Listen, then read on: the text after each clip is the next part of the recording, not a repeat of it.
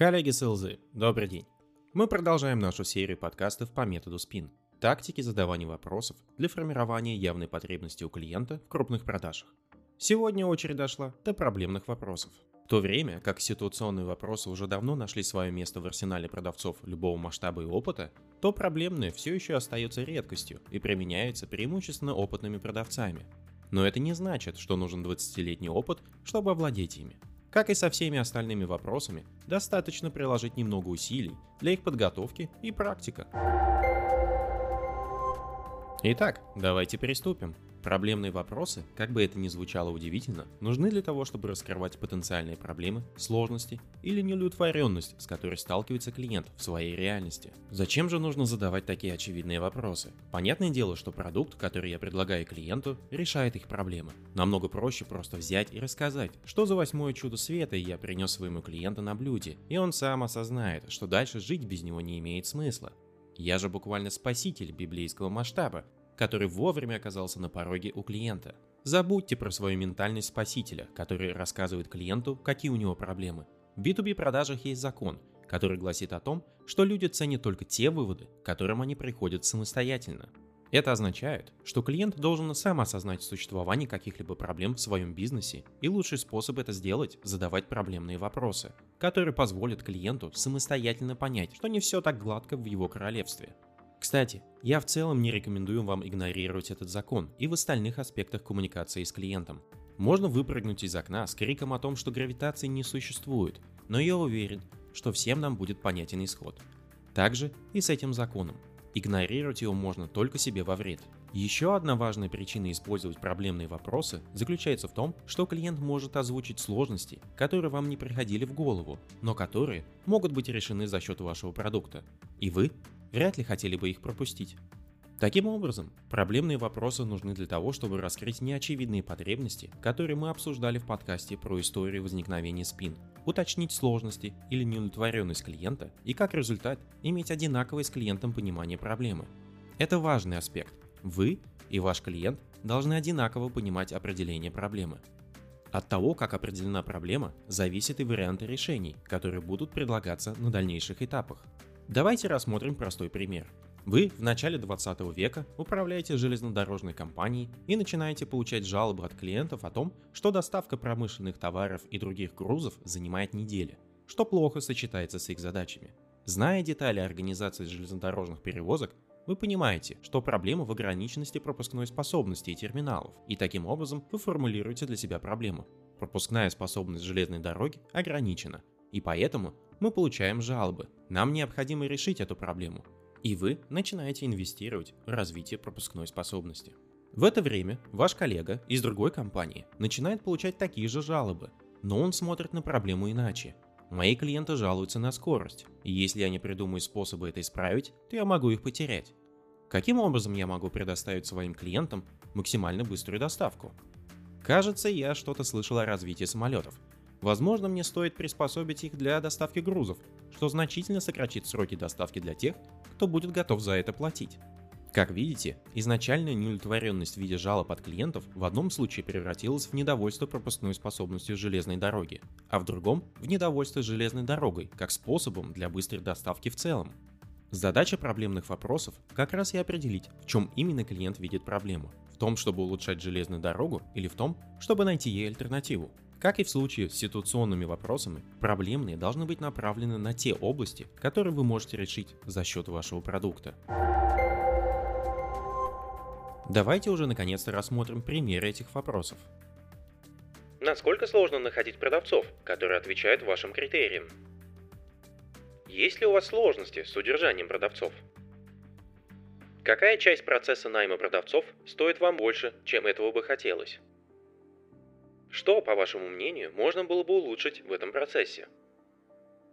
Вы сказали о том, что сейчас довольны процессом найма продавцов, но в следующем году вы запланировали для себя значительный рост. Вы не беспокоитесь о том, как этот процесс может повести себя при увеличении нагрузки? После того, как вы обнаружили у клиента проблему, продолжайте выяснять обстоятельства, которые ее окружают, до того момента, когда вы и клиент понимаете и видите проблемы одинаково. Сделать это можно за счет дополняющих проблемных вопросов. Сколько времени уходит, чтобы найти продавца нужной квалификации? Как часто вам приходится искать новых продавцов? Кто обычно занимается поиском? Какие сложности обычно возникают во время поиска? Как вы решаете эти сложности сейчас? Вы уже пытались решить эту проблему? Как вы решали эту проблему и почему это не сработало? Обратите внимание на последний вопрос, который редко упоминается самим спин, но при этом дает вам важную информацию о проблеме. Если клиент уже пытался решать проблему, но это никак не помогло, а само это решение аналогично тому, что предлагаете вы, то наверняка вы хотите узнать об этом заранее. Также, для полного понимания проблемы, используйте очень простой и эффективный вопрос «А почему это проблема?». Многие неопытные сейлзы, как только услышат признание клиента в том, что у него есть сложность, начинают рекламировать свой продукт. Но не понимая всех обстоятельств, натыкаются на огромное количество возражений. Если клиент сказал, что недоволен текучестью продавцов, уточните у него, а в чем собственно проблема, ведь текучесть персонала – это обычное явление. Это позволит клиенту более полно раскрыть свою позицию, и вы будете понимать, с чем именно имеете дело. Более того, никогда не останавливайтесь только на одной проблеме. Продолжайте поиск, пока вы не наберете несколько сложностей, с которыми сталкивается ваш клиент. Дело в том, что часть проблем, которые вы обнаружите в дальнейшей дискуссии, могут оказаться неприоритетными или не требующими немедленного вмешательства, а значит, их не удастся развить до логического конца – совершения покупки. И если в этот момент вы начнете возвращаться обратно к проблемным вопросам, то вы нарушите естественный ход дискуссии, и клиент уже начнет чувствовать, что вы начинаете копать, чтобы найти хоть какую-то возможность продать. Поэтому, когда вы начали задавать проблемные вопросы, продолжайте до тех пор, пока не наберете несколько. Я рекомендую обнаружить как минимум три проблемы. Этого должно хватить для дальнейшего обсуждения, но при этом не перегрузит клиента.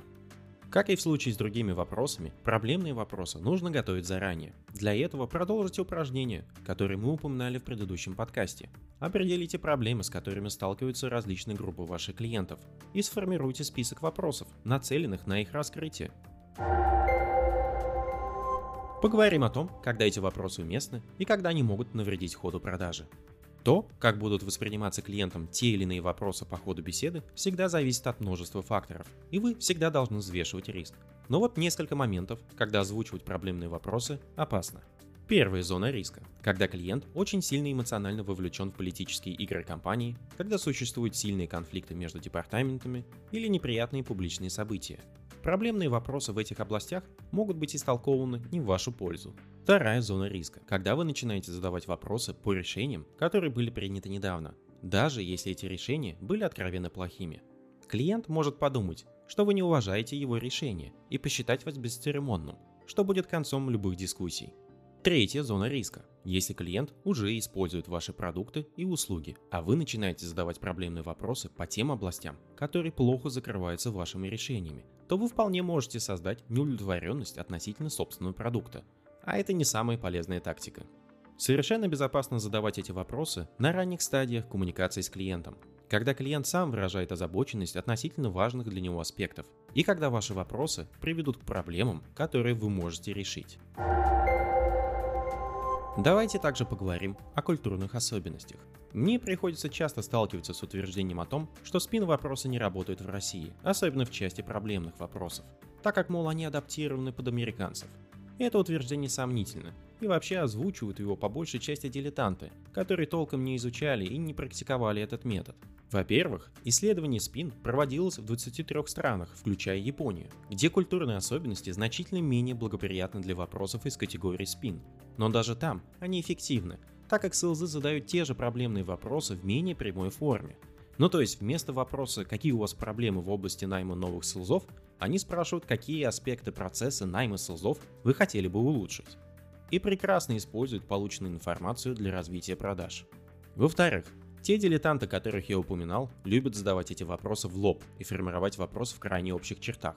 Вот прямо приходят на встречу и спрашивают, какие у вас проблемы с наймом людей? Если вы не привязываете вопросы к тому, что говорил клиент, и к ходу беседы, то вы можете вызвать агрессию клиентов во всех странах мира. И связано это не с российским менталитетом, а бестактной постановкой вопроса и его очень общим характером. Послушайте подкаст про вопросы и поведенческую экономику, где я рассказывал о том, почему нужно задавать конкретные вопросы. Вместо того, чтобы озвучивать такие грубые вопросы, попробуйте одну из множества альтернатив. Например, Михаил, я буквально вчера общался с компанией, которая также активно ведет поиск продавцов под новые направления. И они отмечали, что сейчас сложно найти хороших специалистов. Насколько это утверждение будет верно для вашей компании? В-третьих, и здесь это самый менее значимый аргумент, но все же важный для меня лично. Я за несколько лет использования этого метода не заметил, чтобы он не работал, если, конечно, проведена хорошая подготовительная работа. Я продавал в США, Британии, Греции, Сербии и России, везде этот подход работал с одинаковой эффективностью. В общем, я просто хочу сказать следующее. Если вы решили использовать гранатомет, чтобы прибить комара на даче, и в процессе разнесли свой дом, и в придачу соседский дом, то ни гранатомет, ни комар явно не будут виновниками такого праздника. Вопросы, как инструмент общения и убеждения, работают во всех культурах, где люди используют язык для общения.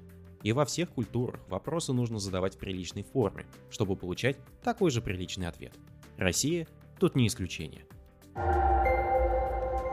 Итак, мы рассмотрели с вами проблемные вопросы. В следующем выпуске мы перейдем к более интересной группе вопросов, которые помогают клиенту осознать последствия существующих проблем. Подписывайтесь на подкаст, делитесь им с друзьями и коллегами, если хотите. Успехов вам и отличных покупок вашим клиентам!